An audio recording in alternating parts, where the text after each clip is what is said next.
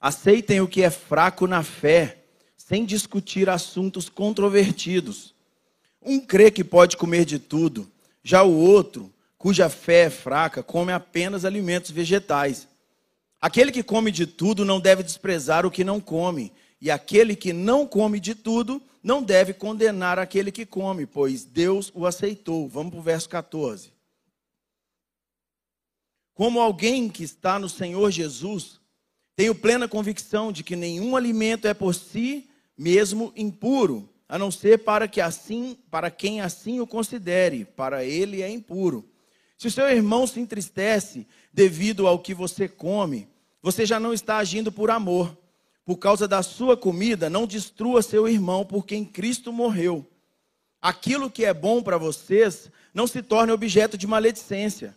Pois o reino de Deus não é comida nem bebida, mas justiça, paz e alegria no Espírito Santo. Aquele que assim serve a Cristo é agradável a Deus e aprovado pelos homens. Por isso, esforcemo-nos em promover tudo quanto conduz à paz e à edificação mútua. Verso 20. Não destrua a obra de Deus por causa da comida. Todo alimento é puro, mas é errado comer qualquer coisa que faça os outros tropeçarem. É melhor não comer carne, nem beber vinho, nem fazer qualquer outra coisa que leve seu irmão a cair. Assim, seja qual for o seu modo de crer a respeito dessas coisas, que isso permaneça entre você e Deus.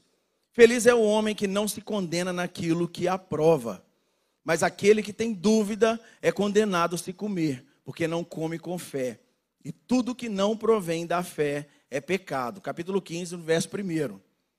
Nós que somos fortes, devemos suportar as fraquezas do dos fracos e não agradar a nós mesmos.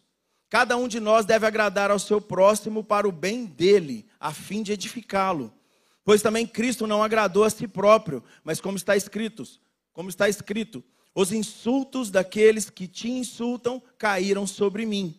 Pois todo, pois tudo o que foi escrito no passado foi escrito para nos ensinar, de forma que, por meio da perseverança e do bom ânimo procedentes das Escrituras, mantenhamos a nossa esperança. O Deus que concede perseverança e ânimo, deles um espírito de unidade segundo Cristo Jesus, para que com um só coração e uma só voz vocês glorifiquem ao Deus e Pai do nosso Senhor Jesus Cristo. Portanto, aceitem-se uns aos outros da mesma forma que Cristo os aceitou a fim de que vocês glorifiquem a Deus. Glória a Deus por Sua palavra. Que Deus venha iluminar os olhos do nosso coração, para que a gente compreenda a Sua palavra e para que a gente compreenda a vontade dEle para as nossas vidas. Gente, o comportamento de uma pessoa, normalmente, ele é fruto daquilo que ela viveu no passado. Normalmente a pessoa, ela passa a viver de uma forma que ela foi ensinada no passado. As pessoas aprendem com o comportamento dos seus pais.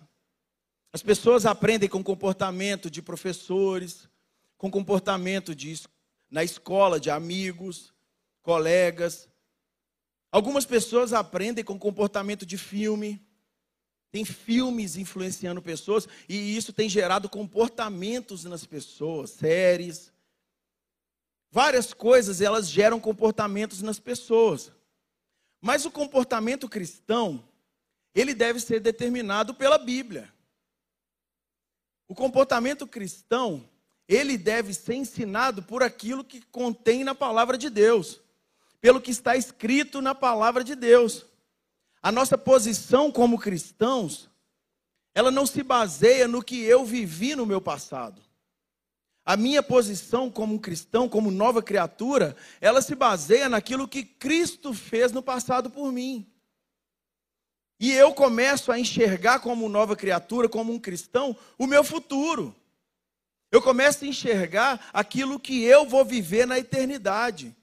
Eu já não olho mais para minhas atitudes do passado, para o que eu aprendi que não esteja de acordo na palavra de Deus. O cristão ele tem a vida transformada pelo evangelho. E é por isso que eu vou tocar num assunto nessa noite que é muito delicado. É um assunto que tem perturbado várias esferas da nossa sociedade. Tem causado muitos problemas em muitos diálogos, em muitas tentativas de diálogo na sociedade, no mundo inteiro. Não vou falar nem que é só no Brasil. É no mundo inteiro. Pessoas discutem sobre assuntos, sobre esse assunto que nós vamos falar nessa noite. E eu vou te mostrar qual assunto que é fazendo uma pergunta. Como que pessoas de diferentes raças, pessoas de diferentes culturas, como é que pessoas de diferentes religiões, de diferentes países, elas conseguem conviver unidas em paz? Como que pessoas com criações totalmente diferentes umas das outras, inseridas em culturas totalmente diferentes, como que elas vão conseguir se relacionar em paz em um mesmo lugar? É esse tipo de questão que tem criado preocupação nas comunidades, no meio de religiosos, no meio de sociólogos, no meio de filósofos.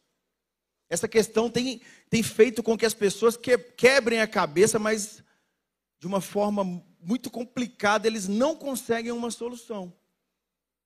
Porque a gente percebe aí na sociedade como as diferenças raciais, como as diferenças religiosas, como as diferenças de, de estado, pessoas que nasceram em estados diferentes, em países diferentes, como que isso gera conflito no mundo. Então os estudiosos, eles não conseguiram chegar no consenso, mas é lógico que a palavra de Deus, ela nos dá a resposta. É lógico que a Bíblia, ela nos mostra o caminho que o cristão tem que caminhar, que o cristão tem que trilhar a palavra de Deus como um manual, um presente de Deus para nós, ela vai nos mostrar como nós devemos agir a partir do momento que a gente reconheceu Jesus Cristo como Senhor e Salvador. Então, nesses dois capítulos que nós lemos aqui agora, nesses versículos todos do capítulo 14 e do capítulo 15, o apóstolo Paulo ele mostra problemas que ocorrem na sociedade. O apóstolo Paulo, ele mostra também uma solução para esses problemas, mas ele mostra que o mundo oferece soluções falsas, soluções mentirosas. Depois ele mostra para a gente soluções verdadeiras, soluções reais. E por último, ele mostra para a gente o poder da gente conseguir agir dentro dessa solução verdadeira e dentro dessa solução real. Então, nós vamos caminhar dentro desses quatro pontos nessa noite. E é maravilhoso para você que acha que eu só falo de três pontos nas mensagens. Essa noite nós vamos caminhar dentro de quatro pontos. Então, gente, em primeiro lugar, qual é o problema? Esses capítulos 14 e 15, eles mostram a disputa que estava acontecendo na igreja em Roma. Essa igreja de Roma estava havendo um problema, estava havendo discussões, estava havendo um racha ali no meio dessa igreja. No versículo 1 e 2 do capítulo 14, a gente consegue perceber quando o apóstolo Paulo ele fala assim: olha, aceitem o que é fraco na fé sem discutir assuntos controvertidos. Um crê que pode comer de tudo, já o outro, cuja fé é fraca, come apenas alimentos vegetais. E, gente, o apóstolo Paulo, ele não estava falando aqui que os vegetarianos são fracos na fé, não. Tá bom? Por que é que o apóstolo Paulo estava falando dessa maneira? Em Levítico e Deuteronômio, a gente consegue enxergar leis que Deus deu para o seu povo. Deus ele deu leis para o seu povo para que o seu povo fosse tratado de uma maneira diferente, para que eles pudessem se diferenciar. E Jesus mostra isso lá em Marcos, capítulo 7. E o apóstolo Paulo, em todo o livro de Gálatas, ele também expõe por que é que Deus deu essas leis para o povo judeu, por que é que Deus deu essas leis para o povo de Israel, para o povo dele. E um dos objetivos era realmente ajudar Israel a manter sua identidade. Esse é um dos primeiros objetivos pela qual Deus criou leis e tornou alguns alimentos impuros para eles. Porque o povo de Israel, rotineiramente, eles eram dominados. O povo de Israel sempre era invadido por alguma nação em guerra. E essa nação dominante, maior do que Israel, essa nação muitas vezes com cultura mais forte, com mais pessoas, eles chegavam e abafavam Israel. Então, o primeiro motivo de alimentos impuros serem inseridos na dieta do povo de Israel é para que eles se mantivessem dentro de uma identidade. Mesmo dominados, mesmo dominados em uma nação distante, eles conseguiriam ser distinguidos das outras pessoas daquela nação. O segundo motivo, a segunda razão, foi o que criou em Israel um conceito mais importante. Foi o motivo de que você não pode se aproximar de um Deus santo, de um Deus puro, de maneira impura. Então deveria haver uma purificação no corpo. Eles deveriam comer alimentos puros e não se misturar com certos tipos de alimentos. Pureza. Esse é o segundo motivo. Você não entra na presença desse Deus de forma impura. Isso criou uma consciência de pureza no povo de Israel. Então, no verso 14 que nós acabamos de ler, o apóstolo Paulo ele toca num ponto disso. Ele fala para o povo assim: olha, tenho plena convicção de que nenhum alimento é por si impuro. Aqui ele já estava mostrando que isso era para o povo naquela época. Para que houvesse essa separação, essa identificação para aquele povo, mas que Jesus Cristo havia chegado e havia se sacrificado. Jesus Cristo, de forma perfeita, ele tinha acabado com aquilo. Ele tinha resolvido esse problema. Gente, todas as leis foram cumpridas em Jesus, era isso que Paulo estava falando. Mas ali em Roma, nessa igreja, mesmo conhecendo as Escrituras, mesmo conhecendo tudo aquilo que Jesus tinha feito, mesmo crendo nas Escrituras e crendo no que Jesus tinha feito, algumas pessoas ainda achavam que se tornariam impuras se comessem algum tipo de alimento. Alguns cristãos ainda acreditavam que seriam considerados por Deus impuros se comessem algum tipo de alimento. E eu posso até te falar que nós não vamos aprofundar muito nisso, mas havia um tipo de alimento, uma carne chamada kosher, kosher. E essa carne é onde o sangue dela era todo retirado. Então eles brigavam se podiam comer esse tipo de carne ou se não podiam. E certamente eles discutiam se podia comer também camarão, se poderiam comer vários outros tipos de alimentos. E como é que o apóstolo Paulo se dirige a essas pessoas? Fracos na fé. Vocês são fracos na fé, o apóstolo Paulo falando com eles. Eles acreditavam no evangelho, eles sabiam que foram aceitos por Jesus Cristo, foram aceitos por Deus através do sacrifício de Jesus, mas mesmo assim, eles achavam que deveriam conquistar alguma coisa com as próprias forças. Eles achavam que eles conseguiriam se fazer justos perante Deus com as próprias forças. E aí eles começaram a manter essas regras inúteis. Eles mantiveram várias regras inúteis para poder mostrar que eram santos. Para poder se diferenciar dos outros e falar assim: olha, olha como é que eu sou santo, gente. Olha para mim aqui como eu sou justo, gente. Eu não como esse tipo de comida que vocês comem. Eu não me misturo com as pessoas da forma que vocês se misturam. Eu alimento os impuros? De forma alguma, eu sou um cara verdadeiro. Então eles não estavam aplicando o evangelho de Cristo nessa área da vida deles. Por isso que Paulo chamou eles de fracos na fé. E isso aqui pode até parecer para vocês para nós uma disputa teológica. Talvez até você comece a pensar que isso seja uma disputa doutrinária, gente, mas não era. A gente pode ver que não era uma disputa doutrinária porque o apóstolo Paulo teve que resolver o mesmo problema lá na igreja de Corinto. Em 1 Coríntios capítulo 8, a gente vê que o apóstolo Paulo, ele também teve que resolver um problema por causa de comida. Por causa do que comer, por causa do que não comer. A maioria dos alimentos ali na cidade de Corinto, eles eram pela manhã, todos os dias pela manhã, líderes pagãos, eles passavam nas feiras e iam abençoando esses alimentos para algum deus, para algum líder, para algum ídolo. Eles abençoavam para Apolo, para Atenas, para algum, algum ídolo de lá, daquele povo, daquele, daquele local onde os pagãos adoravam antes. Então eles andavam adorando e abençoando os alimentos e consagrando todos os alimentos. Mas na igreja de Corinto continuavam tendo cristãos que acreditavam que esses ídolos, que esses falsos deuses tinham poder. E aí eles ensinavam isso na igreja. Eles falavam: olha, vocês não podem comer essas comidas oferecidas a Atenas. Você só vai poder comer aquilo que é consagrado ao Senhor, porque se está consagrado lá a Atenas, Atenas tem domínio sobre aquilo. Era uma superstição, superstição, que estava tomando conta da mentalidade do povo dentro da igreja, gente. Falsos deuses estava ditando regras para o povo de Deus. Isso é uma bagunça, porque aqueles cristãos eles tinham se convertido do paganismo.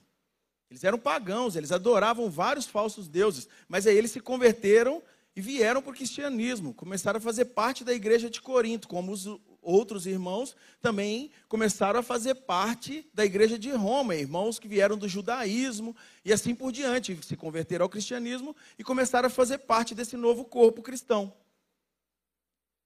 Olha, o que eles estavam fazendo era como se você fosse um adorador de algum deus egípcio e você acreditasse que o sol é um deus. E aí você viesse para o cristianismo hoje e começasse a achar que deveria fazer reverência ao sol todos os dias, deveria aplaudir o sol na hora que o sol estivesse se pondo. Talvez você achasse que deveria colocar flores e frutos para o sol, porque é como se você, cristão, já lavado e remido pelo sangue de Jesus, continuasse com essa cultura. É como até se você fosse católico e acreditando que santos tivessem poderes, você viesse para o cristianismo e continuasse acreditando no poder de santos.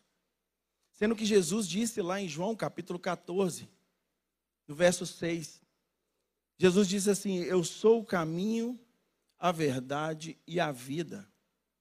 E ninguém vai ao Pai a não ser por mim. Todo poder e todo domínio, gente, é de Jesus. Não existe outro ser, não existem discípulos, não existem apóstolos, não existe mãe de Jesus que tenha poder para poder fazer qualquer coisa por nós. Mas nessa igreja os cristãos continuavam com medo desses deuses falsos. Então o apóstolo Paulo chamou eles de fracos. Falou com eles assim: olha, vocês não estão entendendo o evangelho. Vocês não estão entendendo o que é está acontecendo aqui. Vocês não estão entendendo o que, que Jesus já fez por vocês na cruz. Vocês não estão entendendo os efeitos. Vocês não estão entendendo o resultado de entregar a sua vida para Cristo. O resultado do Evangelho, do poder do Evangelho manifestado na vida de vocês, vocês não estão compreendendo. Eles estavam presos na cultura deles. E é lógico que isso começou a gerar um problema começou a gerar um problema enorme naquela igreja.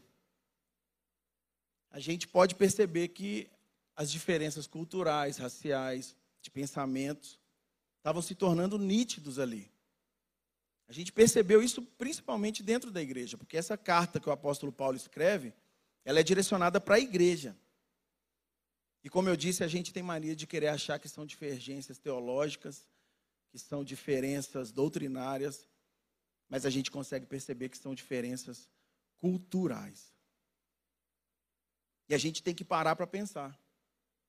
Porque as nossas diferenças culturais, elas têm um impacto tão grande sobre nossas vidas, sobre como a gente enxerga o mundo, sobre como a gente age em algumas situações, que a gente começa até a ler a Bíblia sob o foco da nossa cultura. A gente começa a entender a Bíblia através daquilo que nós vivemos, através daquilo que nós fomos ensinados e através daquilo que a gente quer entender pelo que nós vivemos no passado. Esse grupo, gente, de irmãos que estavam condenando outros irmãos que não comiam, em Roma, eles eram até considerados certos em Roma. Mas na igreja de Corinto, eles seriam considerados errados. E vice-versa. Os irmãos na igreja de Corinto, que não comiam os alimentos que eram, que eram feitos as, a bênção sobre eles para ídolos pagãos, eles poderiam ser taxados como corretos na igreja de Corinto, mas na igreja de Roma eles seriam taxados como errados. Porque era uma cultura totalmente diferente, eram culturas opostas. Aí você fala assim: ai, pastor, mas qual é a conclusão que nós entramos aqui então? Porque eu percebi que uma cultura diferente estava afetando as igrejas, tanto de Roma quanto as igrejas de Corinto. O que é que a gente deve perceber nisso? Gente, nós devemos perceber que nós precisamos uns dos outros. O crente ele deve viver em unidade, entendendo que ele precisa um do outro. Porque as nossas diferenças culturais, elas podem até parecer que vão nos afastar. Mas quando a gente se dedica ao crescimento da palavra de Deus, quando a gente se dedica ao crescimento do conhecimento e profundidade da palavra de Deus, da vontade de Deus através de Sua palavra, de forma unida, mesmo com culturas diferentes e divergentes, a gente consegue enxergar com totalidade a vontade de Deus. Então isso chega a ser até uma ironia, porque as nossas diferenças culturais, nossas diferenças de criação, nossos ideais diferentes, eles são sim um grande problema mas eles também são a solução para que a gente consiga entender a vontade de Deus de uma forma completa. Mas, pastor, como que nós vamos lidar com essas diferenças culturais? Como nós lidamos com as diferenças de cada um inseridos aqui, lendo a Bíblia juntos, adorando a Deus juntos? Como eu disse no começo, existem soluções. E a gente tem que conhecer essas soluções de acordo com a palavra de Deus.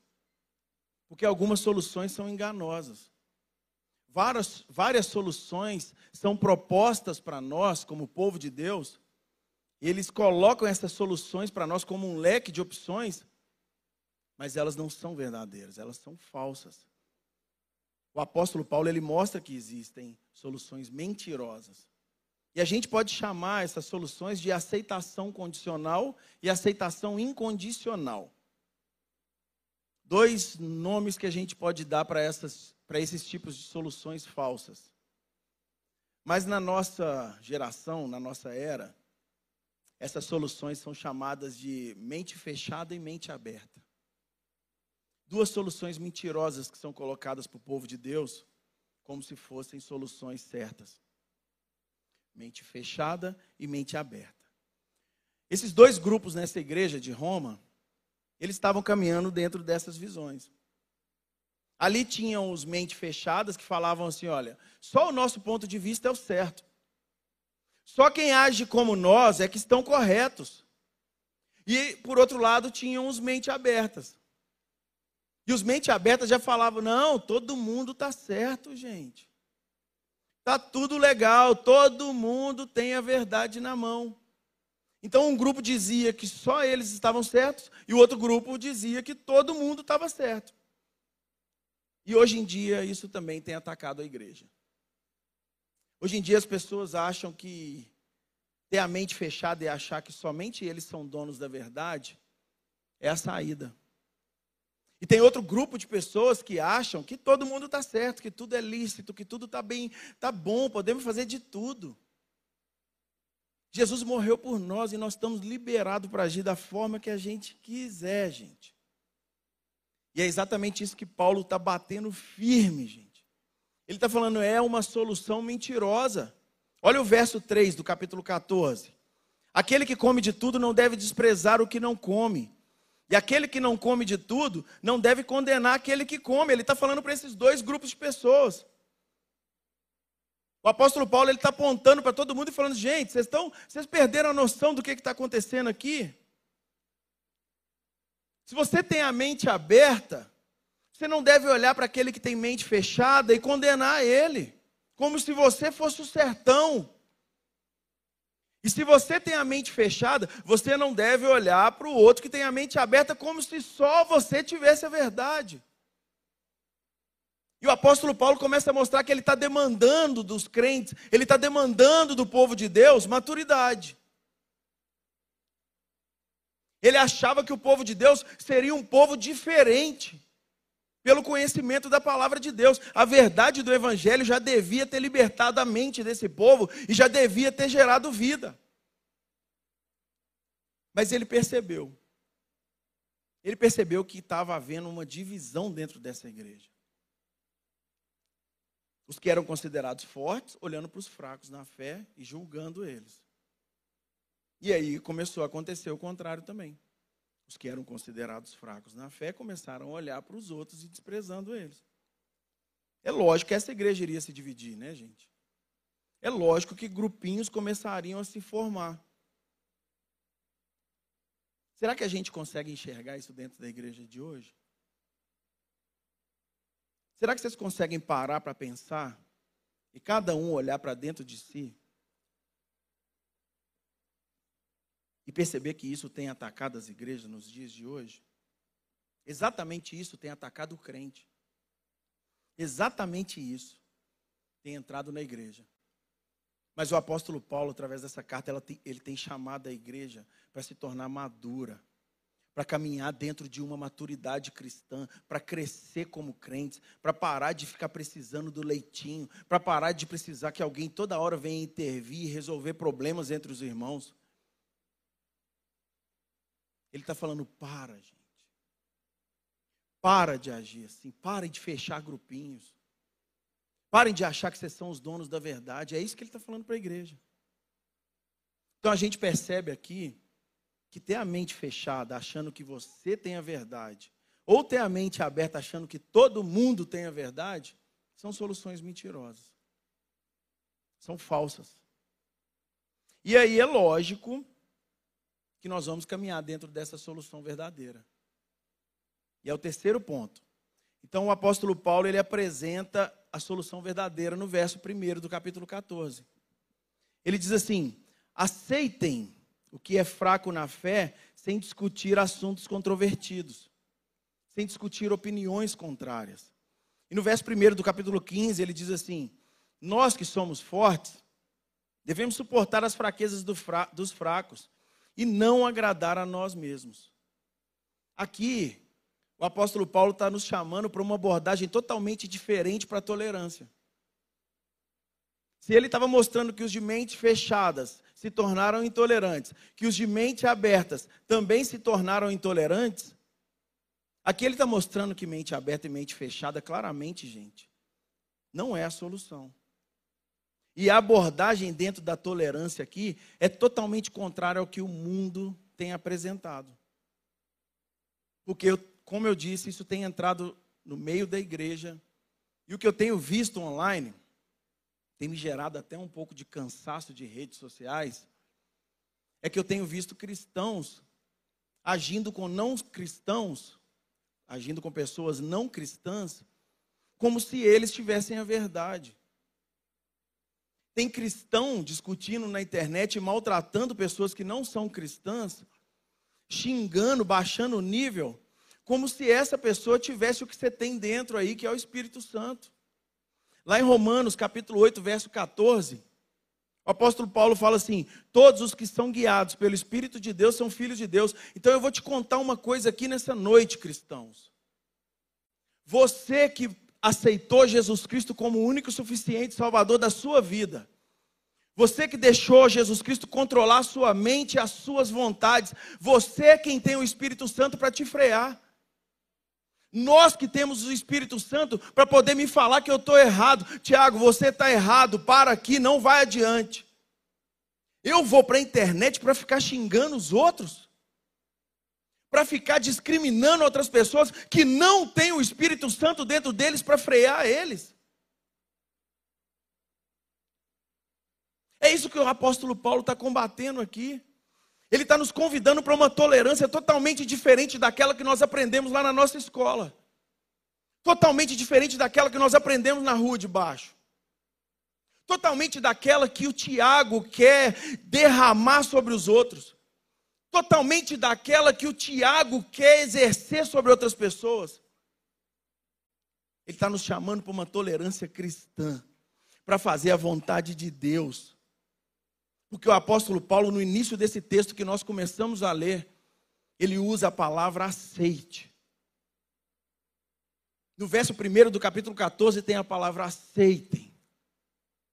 E no capítulo 15, no verso 7, ele usa a mesma palavra, aceitem-se. Essa palavra está dentro desse texto, abrindo e fechando esse texto.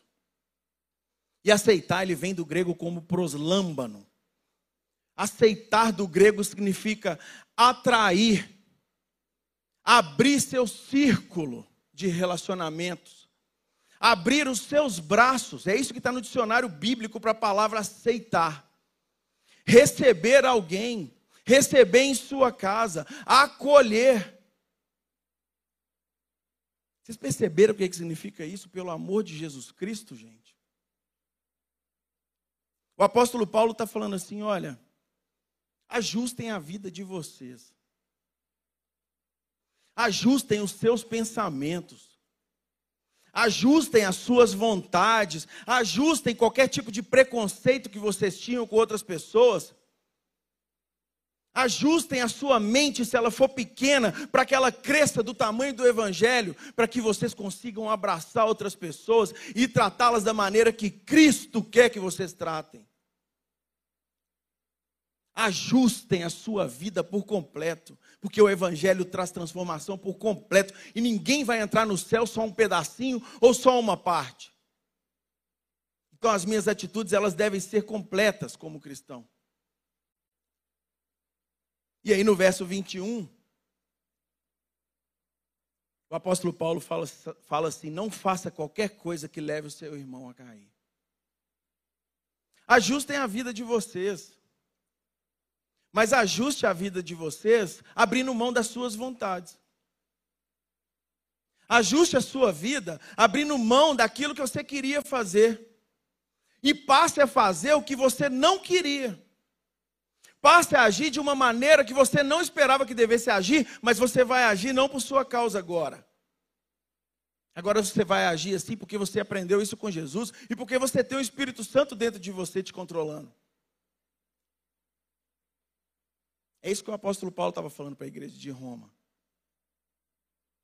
É isso que o apóstolo Paulo estava dando de direção para aqueles irmãos.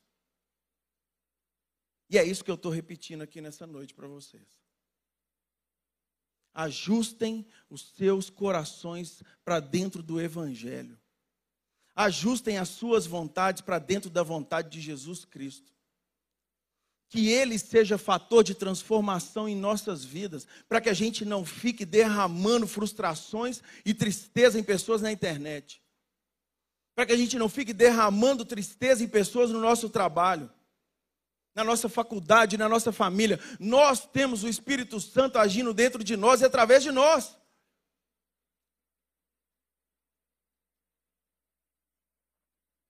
E é claro, gente, que ajustar a vontade que o apóstolo Paulo está falando aqui, não é eu começar a fazer aquilo que as pessoas que não temem ao Senhor, que não são cristãs, fazem. Não é isso. Nós devemos continuar com uma vida de crescimento na palavra de Deus, devemos continuar orando, devemos continuar criando intimidade com Deus. Eu continuo buscando a Deus, continuo tendo o meu tempo de comunhão na casa de Deus. É lógico que eu continuo servindo a Deus e mostro isso para o mundo inteiro. Mas o apóstolo Paulo está falando assim: abrace essas pessoas como se elas não tivessem erros. Você não vai olhar para os erros deles, você vai olhar para eles. Não é hora de você derramar sobre eles todos os seus preconceitos, simplesmente aceite. Ah, pastor, mas aquele cara ali, ele mexe com drogas demais. Aquela menina, ela entrou grávida aqui na igreja. Eu não vou misturar com ela, senão todo mundo vai achar que eu estou fazendo a mesma coisa que ela, né? Grávida solteira. Nossa, queima o filme. Ah, pastor, que menino é muito mentiroso. Não dá para andar com ele. Como se ninguém aqui dentro, aqui dentro engravidasse antes de casar. Como se ninguém aqui dentro tivesse recaídas com droga, com cigarro, com bebida. Como se ninguém aqui dentro tomasse remédio, tarja preta. É todo mundo santo. Como se não tivesse um tanto de mentiroso também dentro da igreja. Como se pensamentos malignos não atacassem o crente também, gente. Vamos parar de tirar onda de santinho. Vamos começar a botar nossa cara no chão, a cara no pó e reconhecer que é por causa de Jesus que nós estamos conquistando alguma coisa na, na eternidade. Enxergando isso, gente, eu tenho certeza que você enxergando como você é, você enxergando quem fez algo por você, você enxergando o seu caminho, o seu futuro, o seu fim, que é a vida eterna por causa de Jesus, eu tenho certeza que a gente consegue aceitar os outros, gente.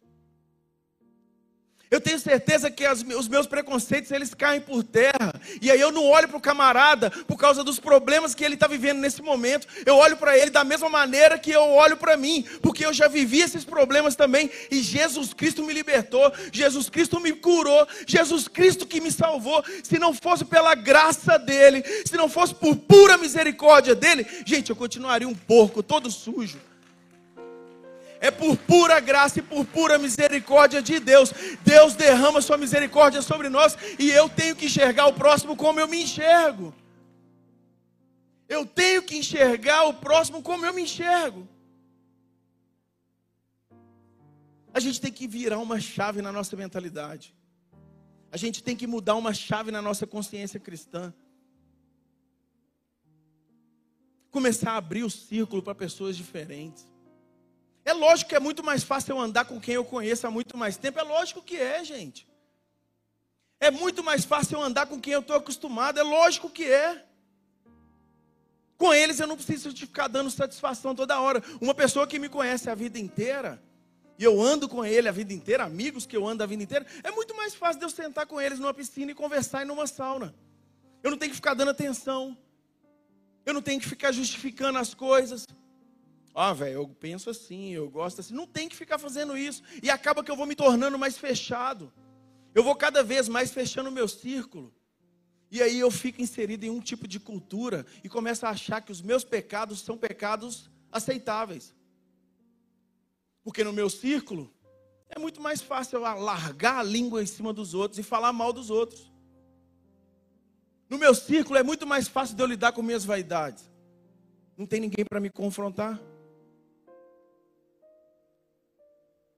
No meu ciclo é muito mais fácil de eu ser aceito. É muito mais fácil de eu fazer algo pelo próximo. Porque eu amo o próximo. Ele está no meu círculo a vida inteira. É lógico. Romanos 15, 1. Nós que somos fortes, devemos suportar as fraquezas dos fracos e não agradar a nós mesmos. Sabe o que é legal quando eu vejo isso aqui?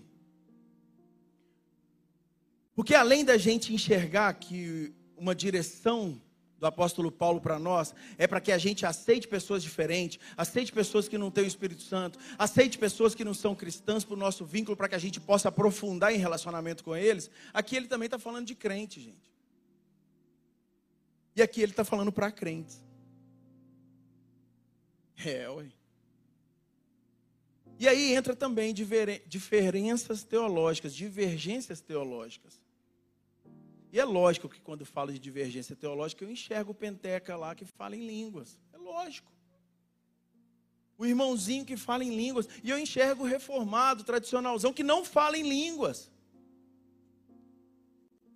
É lógico que eu enxergo o irmãozinho que sobe o monte, cheio de panela, com os pedidos de oração para botar fogo lá em cima. E eu enxergo o irmão que ora em casa, sentadinho ali, com a Bíblia aberta. Eu enxergo o irmão que derrama um litro de azeite em cima da cabeça do outro. Eu enxergo aquele irmão que ora com a mãozinha para trás, acreditando ali na oração. E o que, que a gente vai fazer como cristãos? A gente vai deixar de conviver nessa comunidade por causa de divergência teológica? A gente vai deixar de se aceitar por causa de alguns pequenos pontos dentro da teologia e que faz com que a gente pense diferente, mas que não são heresias? Heresia é uma coisa, gente. Heresia leva os outros para o inferno, gente. Agora, divergência teológica, gente. Eu sou arminiano, eu sou calvinista. Ah, eu não misturo com arminiano. Eu não misturo com esse povo calvinista. O que é isso, gente? Quem vai saber qual é a verdade? Só no dia que Jesus Cristo vier nos buscar, e nós estamos caminhando para isso. Gente, Jesus ele vai voltar, gente.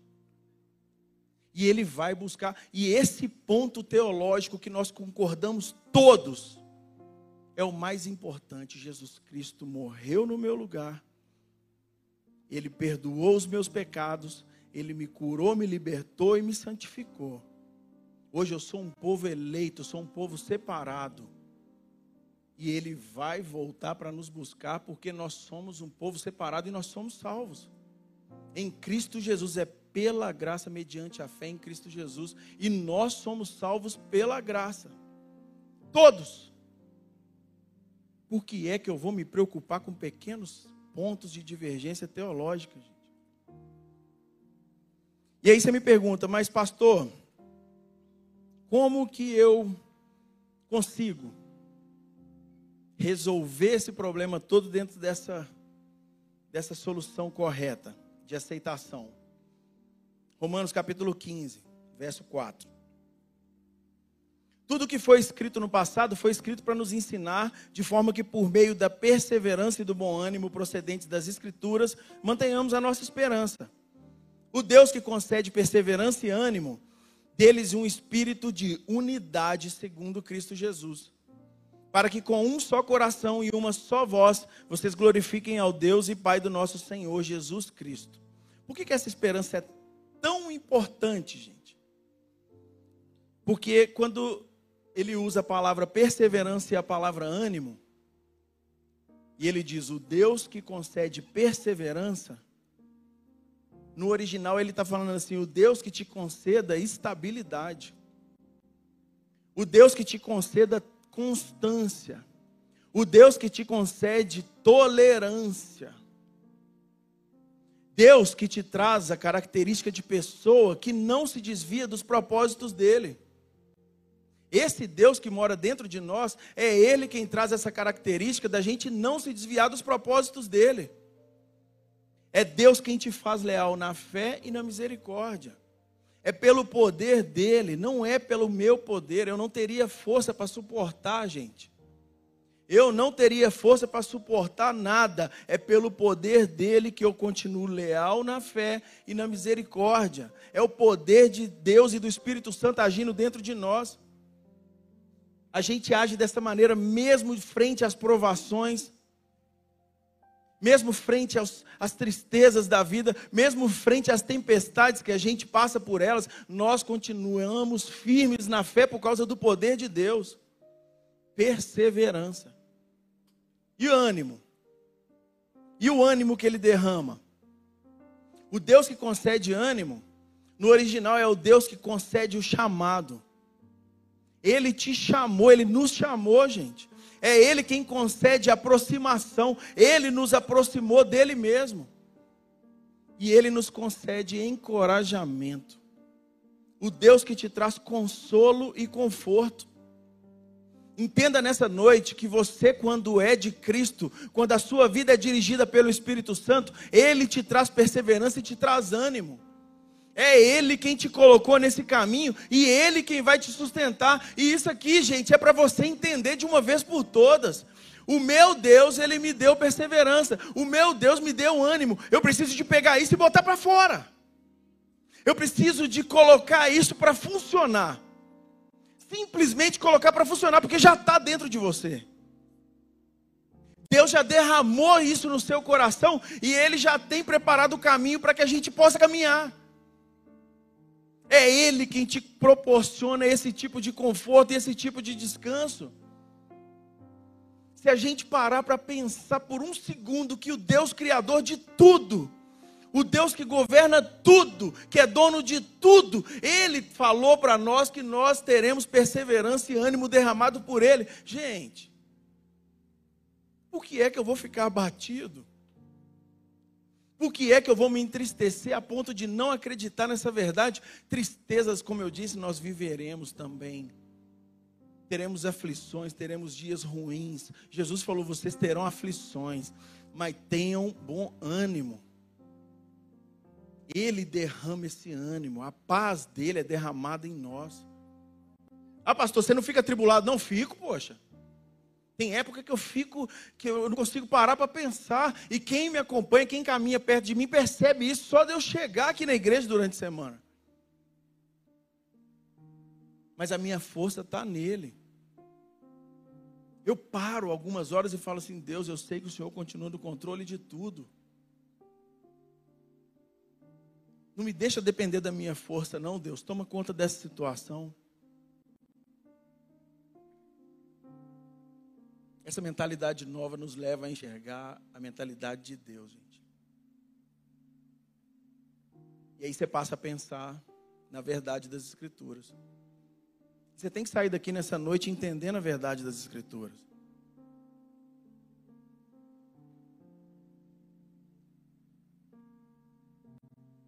Deus, Ele nos ama. Deus, Ele nos aceita. Ele nos dá força. E ele se compromete com a gente. Por isso que existe uma direção aqui para nós. Nós devemos agir como esse Deus.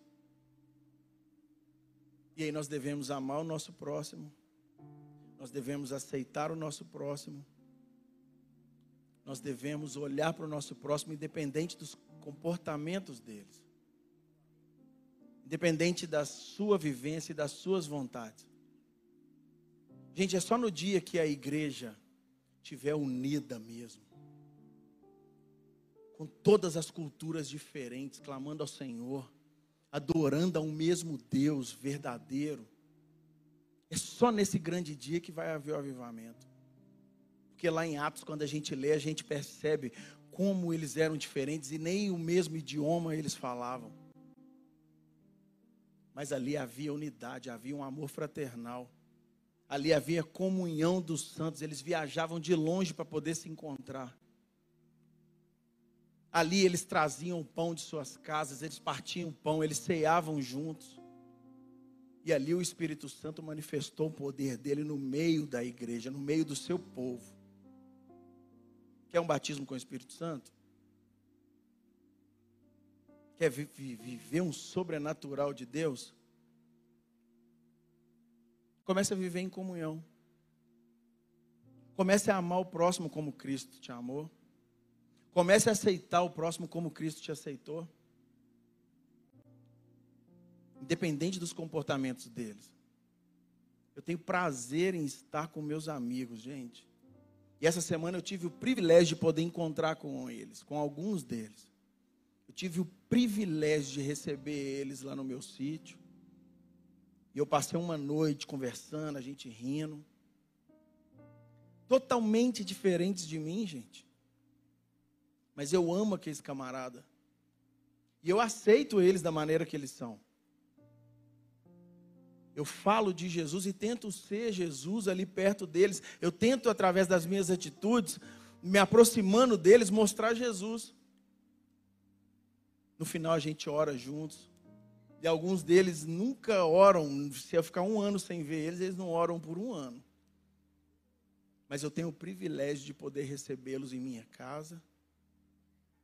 Eu tenho o privilégio de falar com eles e de poder comer o pão junto com eles. E se a vontade de Deus for que eles venham para cá, estejam inseridos aqui, se eles se quebrantarem o coração um dia, nossa, vai ser uma das maiores alegrias da minha vida. Eu sei que todos eles têm chamado de Deus para a vida. Mas eu não fico olhando para os comportamentos deles. Não é o meu papel. Exatamente porque quando Jesus morreu na cruz, ele sabia do meu comportamento, mas ele estava abrindo mão da própria vontade. Jesus ele caminhou cumprindo a vontade de Deus Pai, para que eu pudesse ser aceito. Você tem que sair daqui nessa noite com esse entendimento. Jesus, quando olhou para nós, gente, todos nós na cruz, ele sabia que a gente era pecador. E ele sabia dos nossos comportamentos, ele sabia do seu comportamento. Mas mesmo assim, ele cumpriu a vontade de Deus Pai. E é assim que a gente vai conseguir cumprir a vontade de Deus Pai. Fale com Deus nessa noite, fala assim: Deus, eu vou fazer a sua vontade. Deus, manifesta o seu poder através de mim. E não precisa Deus ser engrandecido, não, Senhor. Mas que esses meus amigos, esses meus parentes, esses meus professores, esses colegas de classe, colegas de trabalho, que eles venham reconhecer o Senhor Jesus. Que eles venham se prostrar aos seus pés, Jesus. Para que o Senhor possa transformar a vida deles como o Senhor transformou a minha. Mas eu quero ser usado pelo Senhor, Jesus. Eu quero ser transformado nessa noite. Para que minhas atitudes comecem a se parecer com a do Senhor Jesus. E aí eu termino com o verso 7 do capítulo 15. Aceitem-se uns aos outros, da mesma forma que Cristo os aceitou, a fim de que vocês glorifiquem a Deus. O papel aqui, nesse último verso, a gente pode perceber. Não é um papel que deve ser desempenhado por você para glorificar a Deus. O seu papel aqui é aceitação. E aí, juntos, nós vamos glorificar a Deus. O nosso Senhor Jesus, ele vai ser glorificado através das nossas atitudes em unidade.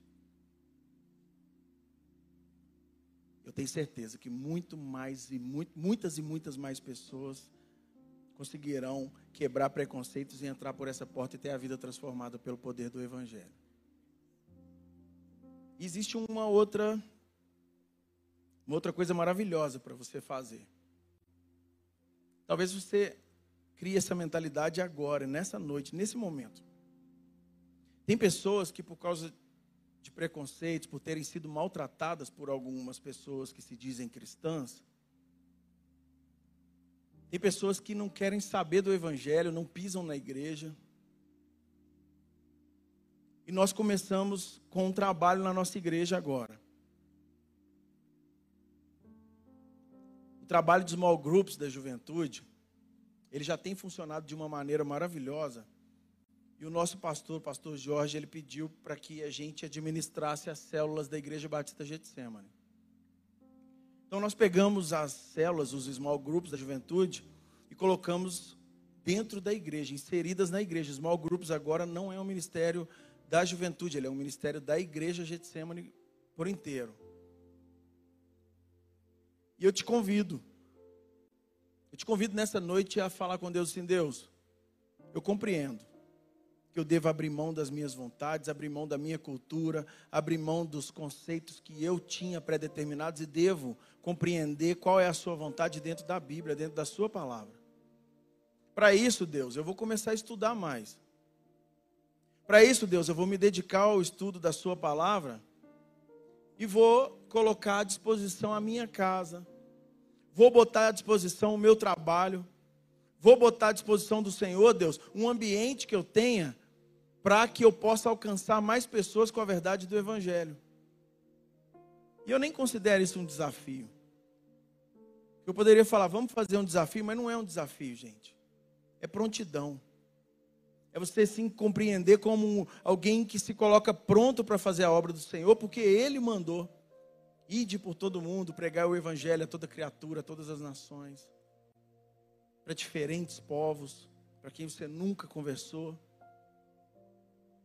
E essas pessoas que às vezes são magoadas ou têm algum tipo de conceito formado errado a respeito da casa do Senhor, da igreja, elas podem até não vir aqui, mas elas vão na sua casa. Elas vão no seu trabalho. Porque você aceitou elas, você abraçou elas, você colocou elas dentro do seu convívio. E aí nessa noite você fala assim: olha, eu vou então colocar à disposição e vou convidar meus amigos para uma vez por semana estar lá em casa. E a gente poder conversar a respeito da vida, conversar da criação, da queda do homem, da redenção. Cada dia você vai trabalhando um tema diferente para que eles possam entender quem é Deus. E aí você vai ver que você vai ganhar essa pessoa para Jesus. Você vai ver que você vai ser ferramenta dentro da sua casa. A sua casa vira um campo missionário. Fechado? Vamos orar? Obrigado, Jesus, pelo seu cuidado, pela sua direção nessa noite para nós, Pai. Essa palavra, Pai, me confrontou muito essa semana. quando eu comecei a estudar, eu comecei a perceber quantos conceitos errados eu tenho, o tanto que eu preciso de ainda ser transformado pelo poder do Senhor, pela verdade do teu evangelho. E nessa noite, Pai, nós como igreja do Senhor estamos aqui reunidos, Pai, com essa verdade no nosso coração, Pai. Quebra em nosso coração qualquer tipo de preconceito, qualquer tipo de, de tristeza que, que a gente tenha tido causada por alguém de algum outro tipo de grupo ou algum outro tipo de teologia. Que isso caia por terra nessa noite, Pai. Nós queremos ser uma igreja unida. Queremos ser uma igreja que caminha dentro da verdade da Sua palavra, Pai. E nós queremos abrir mão das nossas próprias vontades para que a gente não venha ferir o nosso próximo. Se necessário for, Pai, como eu disse, nós vamos fazer até o que nós não queremos, para que o nome do Senhor seja glorificado, para que o Senhor Jesus seja exaltado, para que mais pessoas possam ver através de nossas atitudes o Senhor, Pai. Nos use, Pai, a partir dessa noite, Pai. Nos dê graça, transforme a nossa mente, transforme o nosso coração para que as nossas atitudes possam ser transformadas também, Pai. Nós te agradecemos, Pai. E nós nos sentimos, Pai, privilegiados. Saímos daqui nessa noite, Pai, com uma consciência de unidade que talvez a gente não tenha tido até hoje, mas nós compreendemos, Pai, que a Sua palavra é libertadora e é verdade. Continue falando conosco, Pai, que essa palavra venha continuar gerando vida em nossas vidas, Pai, rotineiramente e continuamente, Pai, porque é a Sua palavra. Nós te agradecemos no nome do Senhor Jesus. Amém. Se você também não se rendeu ao Evangelho e você tem vontade de reconhecer Jesus Cristo como Senhor e Salvador, vou te convidar a fazer uma oração.